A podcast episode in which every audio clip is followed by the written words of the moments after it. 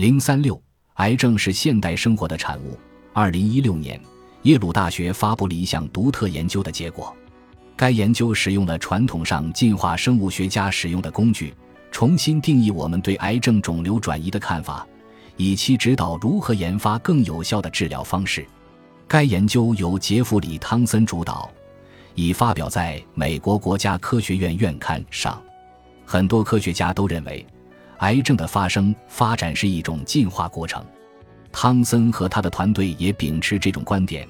他们从正常组织原发或已转移的肿瘤细胞中收集肿瘤组织，这些肿瘤细胞来自无疾病或患有各种癌症的个体。研究团队采用进化生物学方法，创建了一棵树，通过精确定位在收集样本中发现的基因突变，绘制出这组癌症的进化图。他们发现。该图谱揭示了肿瘤年表和基因变化之间的关系，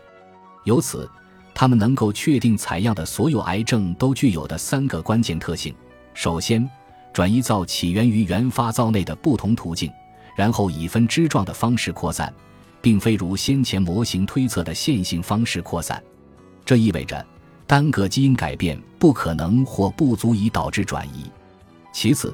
这种转移过程的遗传分化。发生时间远比我们之前想象的早，在原发灶发生的初期，甚至在原发肿瘤被确诊之前即可发生。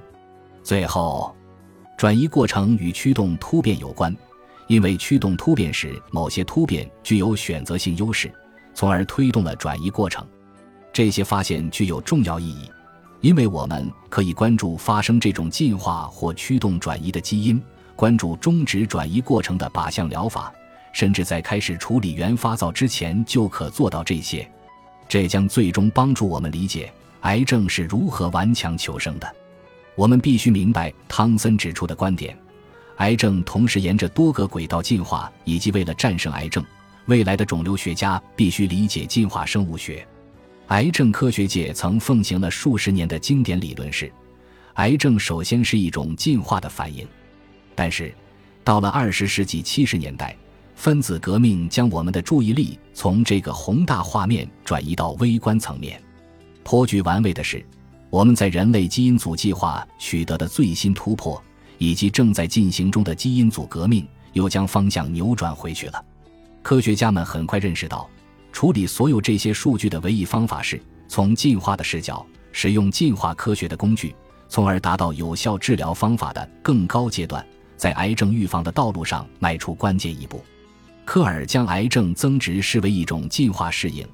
他还引入社会科学的因素对此解释说明。他注意到，我们的身体对急性应激会做出本能的反应，但对于慢性应激及现代生活中常见的多种不健康行为并无本能反应。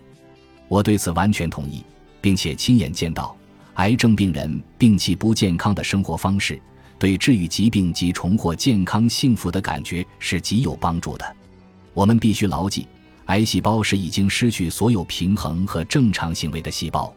事实上，癌细胞经过基因编码后总是不断变化，唯一的目的是能够躲避任何形式的体内平衡调节或进化限制，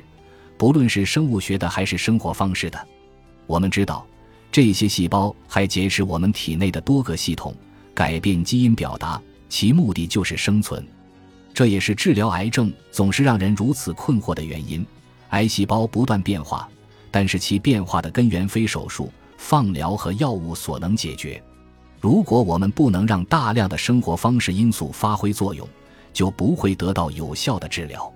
癌细胞也许已经知道如何超越甚至干预正常细胞的进化。科学家们已经注意到，癌症发病加速。与社会环境因机缘不断扩大和变化有关，